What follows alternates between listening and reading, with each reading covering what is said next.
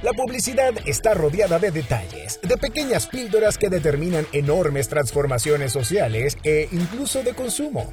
Pero, ¿qué hay detrás de esos pequeños detalles? Produ Publicidad presenta Reload, un espacio para discutir la coyuntura publicitaria junto a sus protagonistas, un espacio para recargarnos una y otra vez de nuevos conceptos.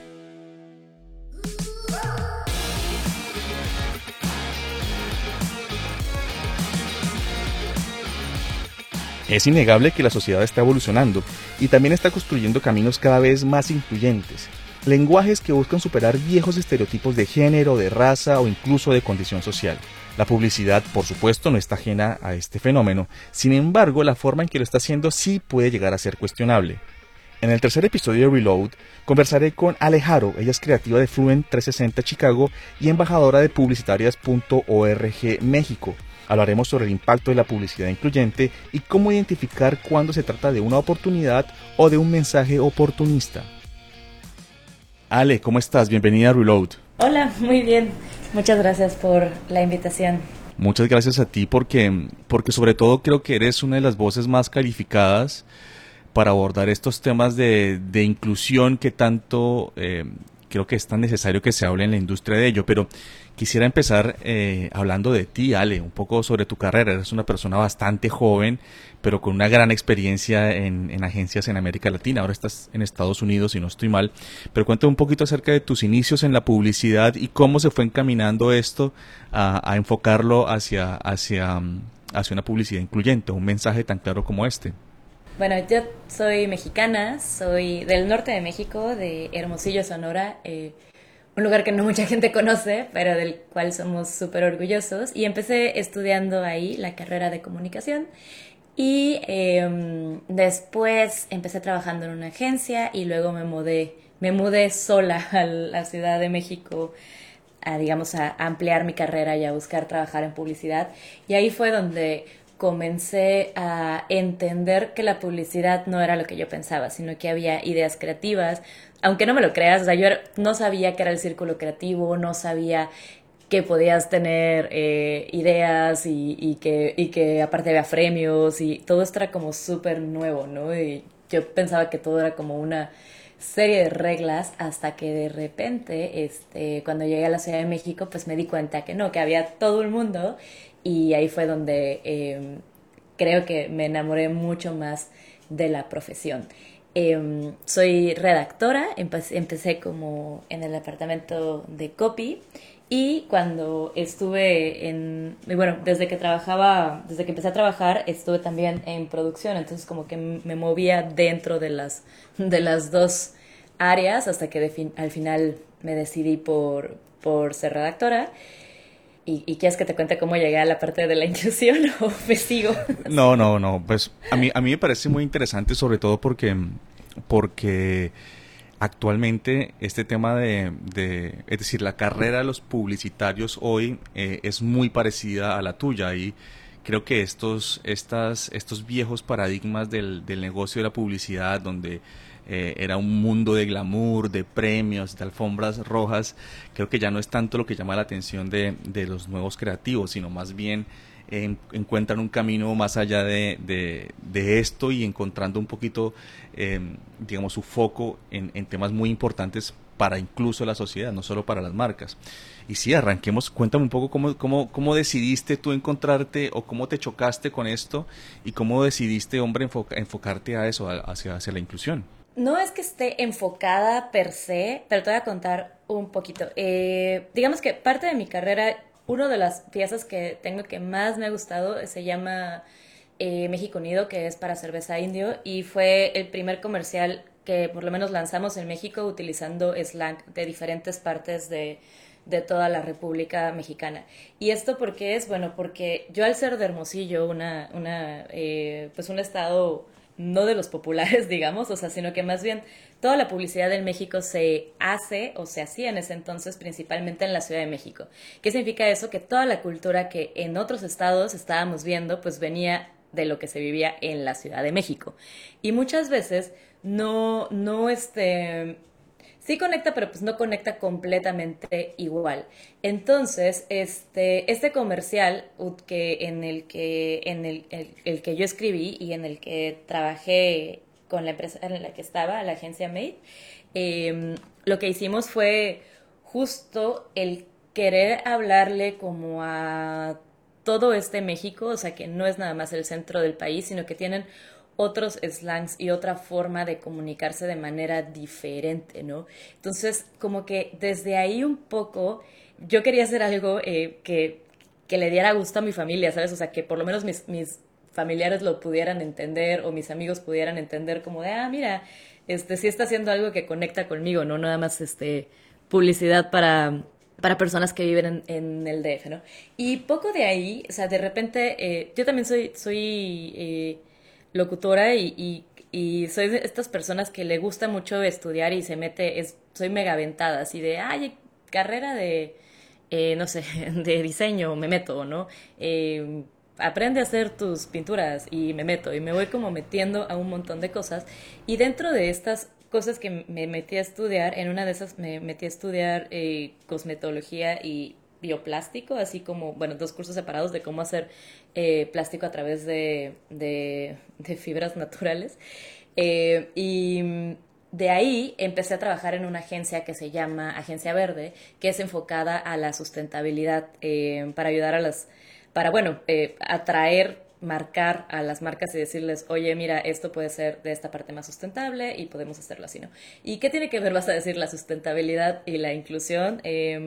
De repente, justo en este camino de aprender muchas cosas, eh, y nos damos cuenta en el cómo otras personas pueden pensar o cómo hay otras cosas que, que son interesantes, ¿no? O sea, para diferentes grupos. De ahí me crucé en el camino, y esto es como súper importante, eh, con Publicitarias.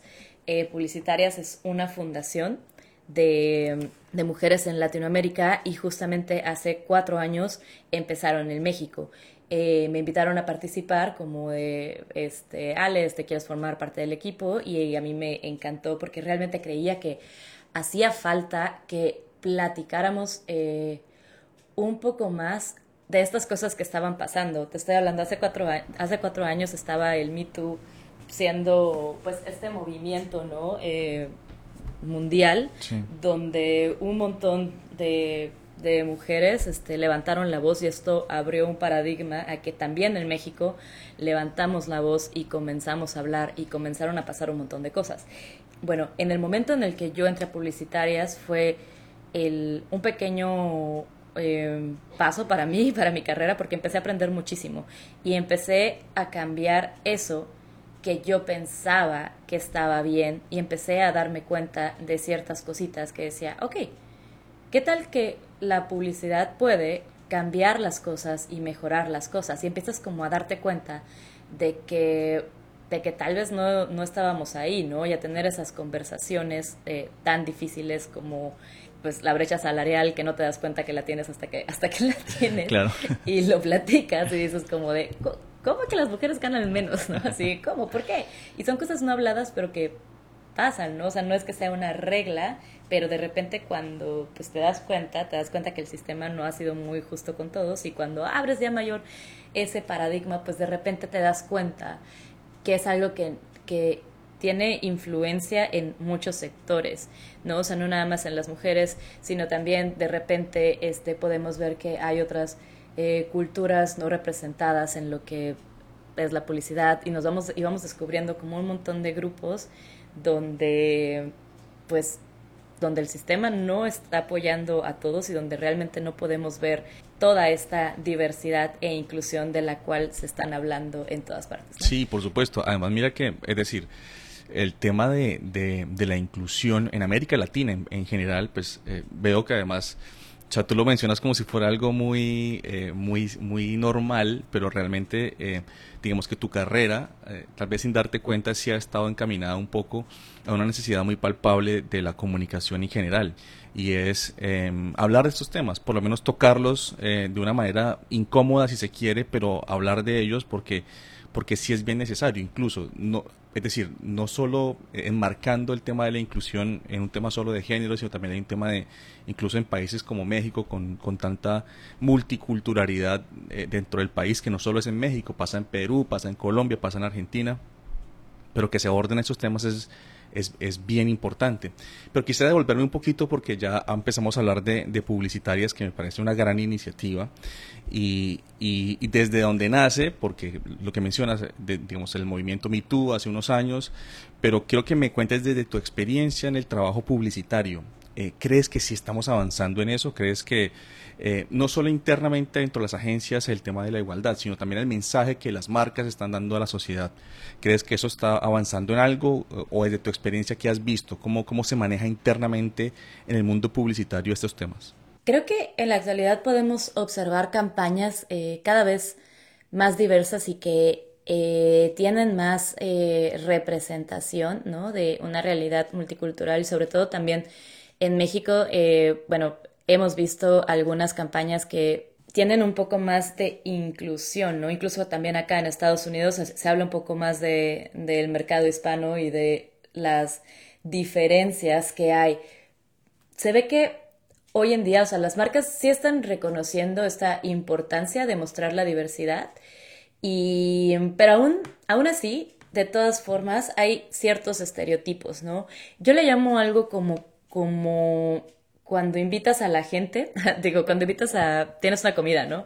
Y invitas a las personas a reunirse a tu comida, llegan y les das un espacio en su mesa, lo cual está muy bien.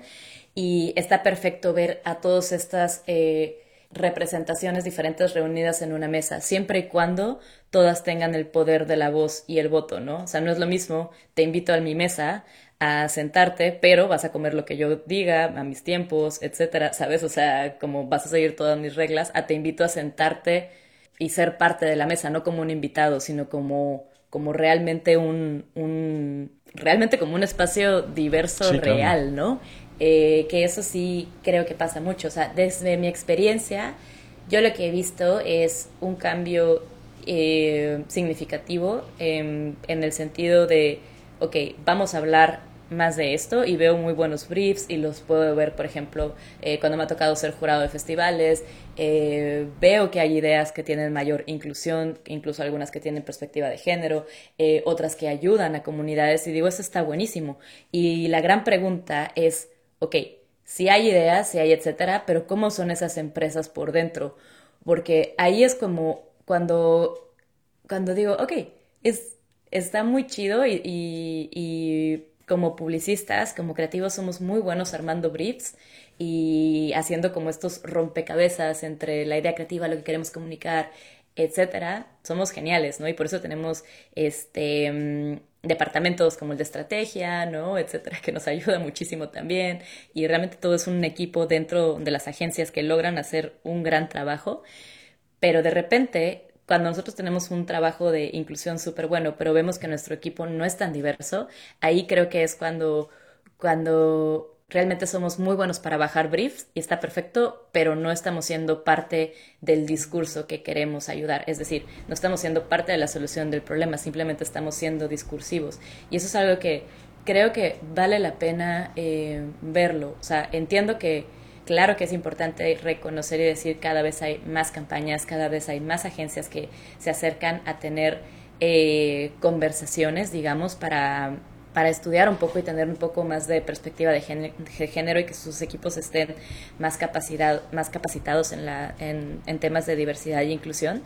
Em, pero también vale la pena como el, ok, chequémoslo, ¿no? Em, que, creo que ahí es como cuando cambia. Y bueno, que me, lo que sí me ha encantado es que han llegado muchas personas, eh, individuos de agencias, no tanto por por em, una cuestión, ya sabes, de la agencia per se, sino mismos creativos y creativas y eh, creatives, eh, han llegado como decir, ay, oigan, este, a mí me interesaría tener un taller de perspectivas o un taller de diversidad e inclusión o queremos aprender de esto o cómo la ven y es justamente lo que queremos lograr y, que me parece que es importante el abrir el diálogo y decir, ok, a lo mejor no es una política per se de la empresa porque todavía no están ahí, pero sí es una inquietud de las personas de la industria y eso marca un cambio increíble. Sí, es, decir, eh, yo creo que sí se ha visto una, una es decir, el hecho de que se hable del tema, yo creo que ya es un gran paso. Creo que las, eh, las agencias en general, por las, pues, digamos, con quienes he tenido la oportunidad de hablar, tienen este tema muy, muy en cuenta, saben que hay un camino largo por recorrer, que, que no solo depende de ellos, sino también depende de cambios sociales profundos en nuestra sociedad que, que, que aún siguen perpetuándose algunos estereotipos, que, que mm, en general eh, eh, se, se, se, encasilla a ciertos cargos con ciertos géneros cuando no debería ser así. Pero también se ven unos debates bien interesantes y ahorita que lo mencionaste, eh, lo quiero retomar contigo, y es el tema del lenguaje inclusivo o, o el lenguaje incluyente sobre todo porque nosotros que trabajamos en publicidad, pues vivimos del lenguaje básicamente. Entonces, a veces cuando se rompen estas reglas que ya están establecidas de alguna u otra forma, pues nos encontramos en un conflicto bastante grande, eh, sobre todo cuando queremos eh, eh, hacer parte de este movimiento de inclusión, pero que no sabemos cómo. Tú mencionaste ahorita, por ejemplo, mencionabas creativas, creativos y creatives. entiendo que este, esta, esta, mm, este lenguaje busca esencialmente pues no encasillar en géneros algún tipo de, de, cargos o algún tipo de rol, pero cómo trasladar eso a las marcas. Yo en lo personal he encontrado pues una, una, gran resistencia de las marcas a usar este tipo de lenguaje porque creo que aún se encuentra mucha más resistencia que, que, que receptividad. Pero tú desde tu experiencia, ¿cómo lo has manejado? ¿Tú has hecho campañas así? ¿Cómo lo has manejado con alguna marca?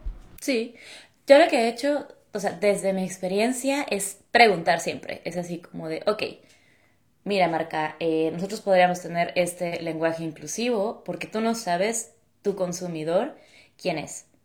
Y creo que es como, como, si tú como marca reconoces al consumidor que tienes enfrente, es buenísimo. No darle tú como marca ese, hola, voy a hablar con todos y a lo mejor, eh, no sé, decirles... Eh, no, no hacerlo un lenguaje inclusivo y a lo mejor tu target es este no sé, es un 20% de la comunidad LGBT, ¿no? Y a lo mejor ellos no se sienten identificados porque tú no les hablas o por lo menos no los reconoces, ¿no? O sea, como eso. Yo entiendo que hay como, como resistencia, o sea, yo, era, yo, yo pensaba eso, o sea, soy redactora y era como, no, el español y me encanta y etcétera, ¿no? Y, y como toda redactora, yo creo que de hace algunos añitos, este, mostré resistencia, pero después, o sea, y eso es en, mi momento personal, después pensé como de, ok, ¿realmente qué es el lenguaje? El lenguaje es, sí es una construcción social para comunicarnos entre, entre todos, ¿no? O entre todos. Si tú quieres comunicarte con alguien más que no habla tu idioma o que no se identifica, tú tienes que acercarte con la persona y preguntarle cómo te identificas. Y creo, me parece que es mucho más eh, valioso el el, decir, ok, le voy a hablar a, esta persona en una forma en la que se identifique, porque para mí es más sencillo decir, reconocer a esa persona que no reconocerla y decirle, pues te voy a decir eh, él, en lugar de respetar que tú no quieres que me, me dirija así contigo, ¿sabes? O sea, como que de alguna forma yo pienso mucho en eso y digo, ok, de repente hay palabras que la cultura adquiere muy rápido, ¿no? O sea, como eh, typear, no sé, por decirte algo, ¿no? O, casi todas las cosas digitales, ¿no? Las, las adquirimos súper rápido y ya decimos el eh, chatear y no sé qué, y etcétera, ¿no? Pero cuando son cosas de género, nos resistimos un montón y realmente es Estamos hablando de darle ese reconocimiento a otra persona y va más allá, va más allá de, de, de solamente cambiar una E por una A, es como, ok, es cómo una persona se identifica o cómo una persona identifica su, su valor o quién quiere ser. O sea, me parece, me encanta porque son, son conversaciones bien profundas, que es como de por qué yo tengo que definir quién es alguien más. Em, yo lo pensaría así. Sí, claro, y además imagínate hacerlo desde, desde una marca que en el fondo lo que quiere, pues es, tiene un objetivo comercial contigo, ¿no? Es es, es complejo, digo yo, desde, desde el punto de vista de marca, por, precisamente por eso, porque es abordar una, una conversación bastante profunda eh, con alguien que, que, seguramente es, te quiere vender algo. Es, es bien difícil y por eso a mí el punto de vista desde la publicidad me parece, me parece tan interesante. yo he visto que eh, eh, publicitarias además viene adelantando varias, varias acciones en América Latina.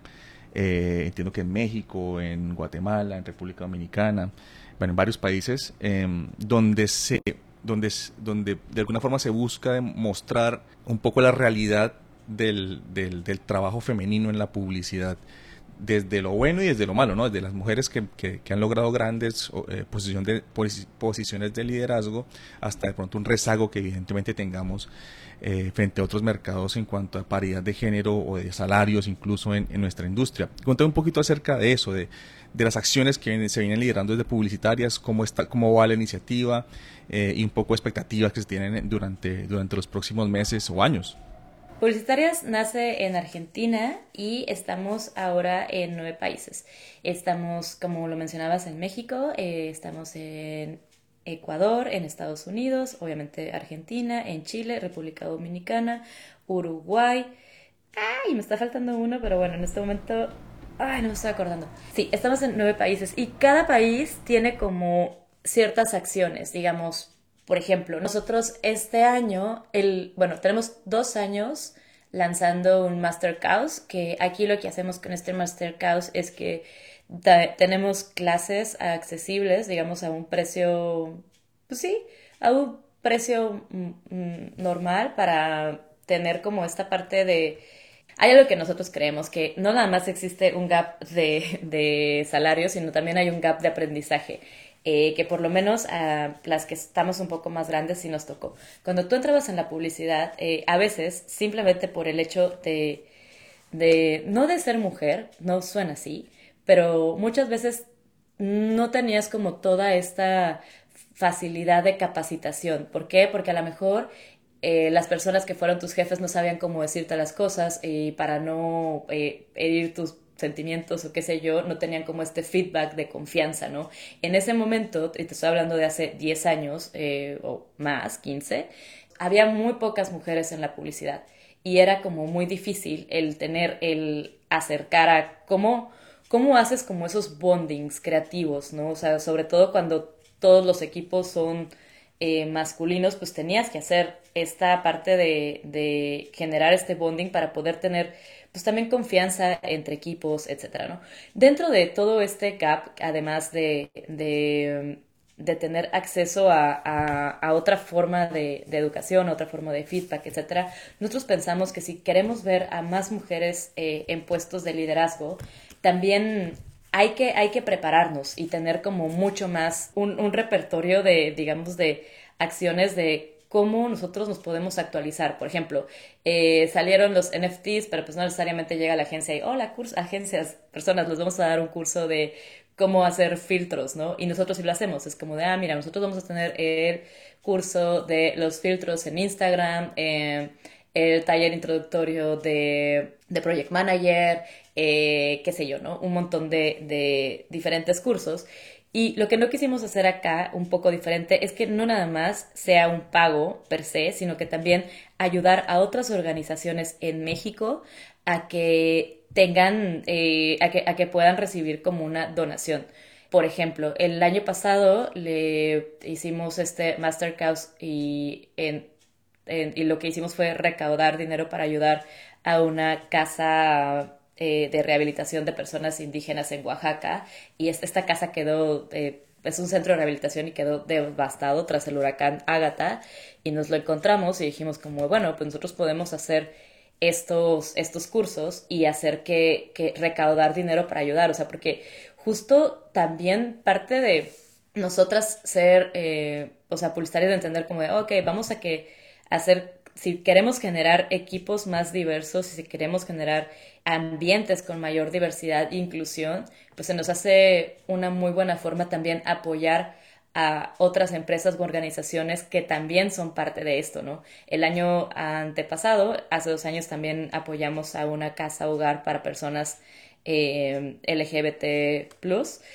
y este y lo vamos haciendo año con año, ¿no? Ese es uno de nuestros proyectos. Este año regalamos una beca en la Miami Ad School para para juniors, trainees y estudiantes de, de carreras este, creativas para que pudieran entrar a tener un año y medio de, de clases en Miami Ad School.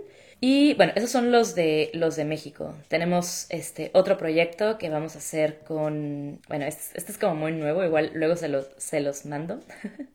Pero es un, es, es un proyecto de educación sexual para eh, edades tempranas y con escuelas. hasta ahorita lo que, lo que puedo decir, pero estamos muy contentas porque Publicitarias no nada más está haciendo como esta parte de, ok, damos talleres y cursos, etcétera, sino que también estamos siendo un medio donde la creatividad podemos, donde podemos usar nuestra creatividad y nuestros recursos y todo lo que sabemos hacer en pro de, de pues de crear una sociedad más diversa y, y más informada, no nada más haciendo campañas, ¿no? sino Sí, claro, y es que además... otros tipos de proyectos. Sí, y además yo lo que veo también es que es acercar un poco a la industria a estos, acercarla más, acercarla más genuinamente, creo yo, a, a este tema que, que, nuevamente es bien importante que se empiece a abordar.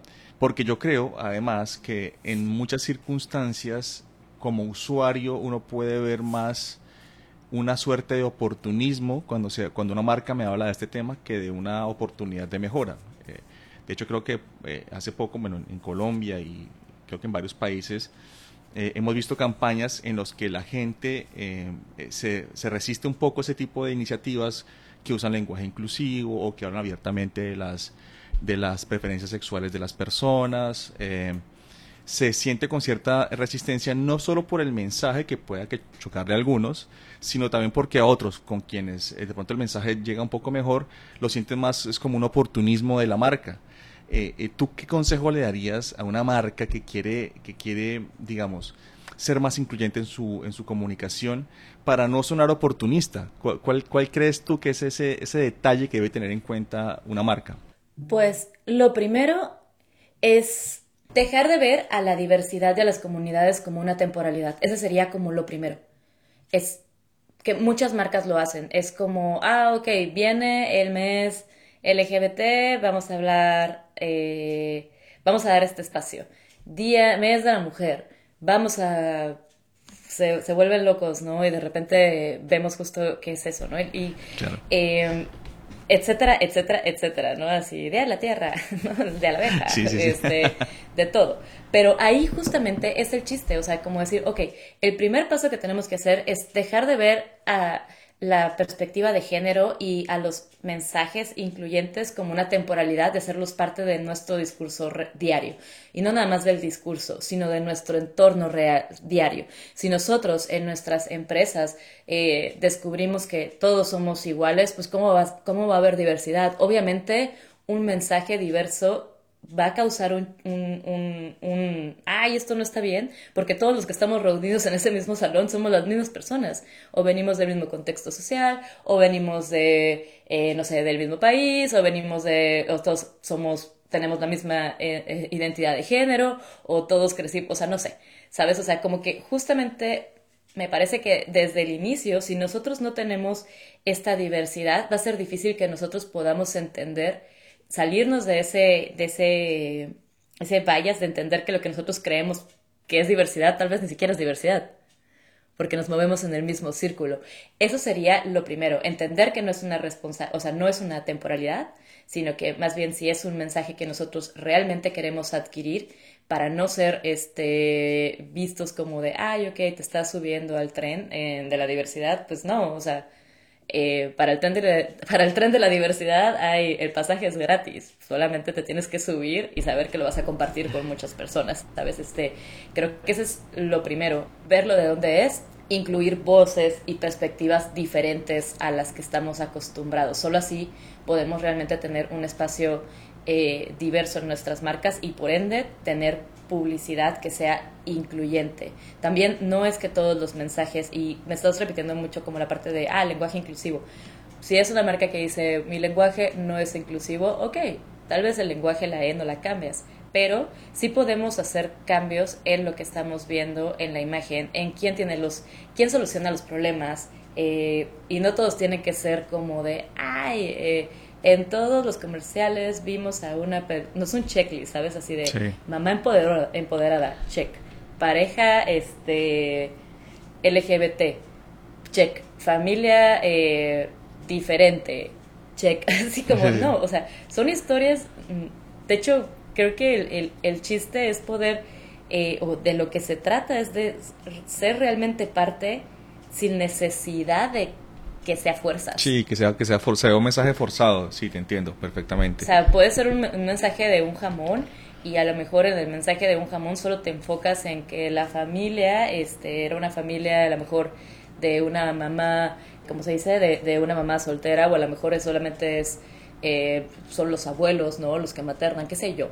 O sea, todos comen jamón, por decirte algo, ¿no? O sea, no, no necesitas la la, lo que ya sabemos todos, o si se descompone el coche no necesita arreglarlo el papá, o, o sea, son situaciones que realmente nos pasan a todos. Y el chiste es decir como de, ok, te voy a representar o voy a hablar de ti porque te estoy reconociendo como parte de, no dándote un espacio. Esa es como la, la diferencia. O sea, tiene que mostrarse natural y tiene que empezar a, a ser parte de este discurso. Creo que vamos más, va más allá de una letra, sino de realmente tener estos espacios diversos y estar abiertos a compartir el, el, el trabajo, el todo el espacio con más personas que piensan diferentes a nosotros. Sí, y creo que ahí está, ahí está la, ahí está el punto, ¿no? De tener la capacidad de no solo escuchar a personas quienes opinan distinto, sino también lograr comunicarnos de forma asertiva con quienes piensan distinto y son distintos eh, y, digamos que en la riqueza está justamente en la diferencia. Tú has trabajado tú has trabajado pues en México y ahora estás trabajando en Estados Unidos. ¿Hay alguna eh, digamos en el trabajo diario si ves diferencias en este en estos temas de género o, o, básicamente es lo mismo y crees que tenemos los mismos problemas allá y acá?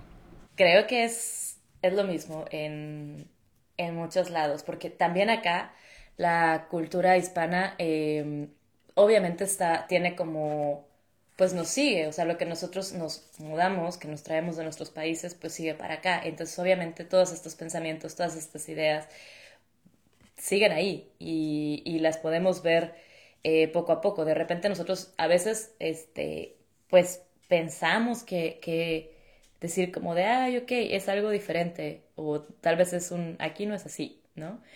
pero mm, yo digo que es, es igual.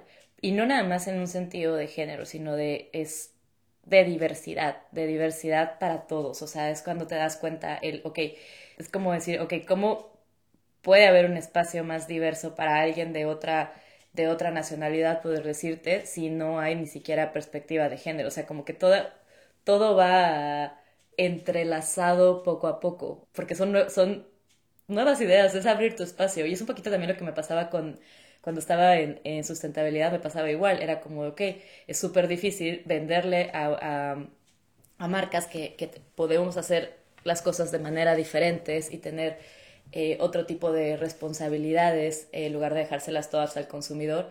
Es diferente, pero van entrelazadas porque al final son formas de pensar distintas, son ideas diferentes. Y no es que una sea mejor o que otra o etcétera. Simplemente es aprender a convivir en todo esto. Pero sí, me, me extiendo mucho, pero sí, básicamente eh, sí pasa. No, y, está muy bien, además porque siento que es un tema del cual hay, hay mucho, mucha tela por cortar y muchas experiencias también por contar, ¿no? Porque porque creo que, mm, eh, o por lo menos yo lo que he podido ver es que también eh, hay muchos hombres que se están interesando por esto antes, es decir, no solo que se ve desde el, desde el ámbito, si se quiere llamar activista, eh, sino también desde el ámbito profesional, y es, y es cómo realmente abordar estos temas, abordarlos, abordarlos de manera genuina, no, no, no oportunista, termina siendo sí una, un enriquecedor desde la cultura corporativa de las agencias, y de ahí hacia afuera, al mensaje que se está dando o el que se le está eh, ofreciendo a las marcas. Pues Ale, la verdad ha sido una conversación bastante eh, interesante, muy enriquecedora. Eh, quedo con muchas ganas de saber más de, publicitarias en los próximos meses. y nada, solo me resta agradecerte por este espacio en Reload. Muchas gracias. Me faltó comentarte algo. Claro, cuéntame, cuéntame. Pero es que justo ya que hablábamos un poco de la diversidad y que seguramente esto sí pasa, cuando hemos visto que a veces, y es que me quedé pensando el otro día, ¿no? Decimos como, ok, no vemos a, tantas personas representadas o de otro color de piel en un comercial, porque de repente dicen que el target es aspiracional y eso a mí me, me ha dado vueltas la cabeza porque digo, ¿cómo? ¿Por qué estamos haciendo comerciales para decirle a los consumidores que sean otra persona? Que si no son delgadas, flacas, güeritas, con otros cuerpos, etcétera, o qué sé yo, no pueden tener estas papitas o no pueden comprarse este teléfono o no pueden, ¿sabes? O sea, como que me, dio muchas vueltas y te lo, te lo quería compartir, igual yo sé que no salió natural en la conversación, pero me quedé con eso, o sea, como de, ¿qué, ¿por qué no, por qué no estamos aceptando a nuestros consumidores que también son parte de, o sea, y, lo, y decimos que es aspiracional, pero ¿por qué nunca pensamos por qué nosotros como marcas queremos que los consumidores aspiren a ser otra persona en lugar de aceptar la individualidad y la autenticidad de cada quien y celebrarla? Que eso es como algo que me parece que nos está faltando y por eso vemos castings iguales y, gente que, que, no es, ¿no? O sea, a mí me da mucha risa y digo como de veo los comerciales, ¿no? De eh, comida muy, gordi muy gorda, digamos, este, y, veo a las personas más fits del universo hegemónicas comiendo eso y digo, no, pues... Eh, no, y además, además... es inspiracional, pero... sí, pero además es, un poco tomar al, al, al, usuario o a la persona por tonta. Quien le hace ese mensaje es, es, es una incoherencia que le des, que decir, no sé, hacer, hacer un anuncio de una, de una comida rápida y poner a una persona fit a, comérsela cuando sabemos todos que no se él no se la come regularmente, él o ella. Sí, y es un ejemplo muy sencillo, pero, sí, sí, sí. o sea, en realidad es como abrir un poco más el casting, eh, no nada más a la diversidad eh, cultural, sino también hegemónica de cuerpos, etcétera, y comenzar a aceptar que tal vez el, el aspiración, el aspiracional, no debemos de aspirar a ser otras personas, sino tratar de verlo más auténticos y lo que conecte mayor con nuestra cultura. Sí, claro, y además en, en culturas como la nuestra, la latinoamericana, ¿no? Seguir eh, reforzando este estereotipo de, de, rubios y rubias, de ojos claros y eh, que si bien sí hay, por supuesto, hay rubios y ojos claros, de, ojos claros en Latinoamérica, pues obviamente nuestra identidad cultural está, va mucho más allá de eso. Hay una gran población afrodescendiente, indígena, que a veces creo que en campañas de México lo he visto mucho más fuerte en los últimos años, que incluso ha sido premiado en en varios festivales como Can Lions y otros, ese, ese retornar a esa cultura maravillosa que, que, hemos tenido a través de nuestra historia con sus altos y sus bajos, pero que se ve reflejada en lo que somos hoy. Eh, y me parece que retomar eso es, es bien importante desde la diversidad, como lo mencionas. Pero va a pasar. Vamos, vamos bien. vamos bien, vamos bien. Bueno, Ale, ahora sí, de verdad te, te agradezco muchísimo el espacio. Han sido, ha sido la una conversación bien, bien interesante y, como te dije, enriquecedora desde donde, desde donde se vea.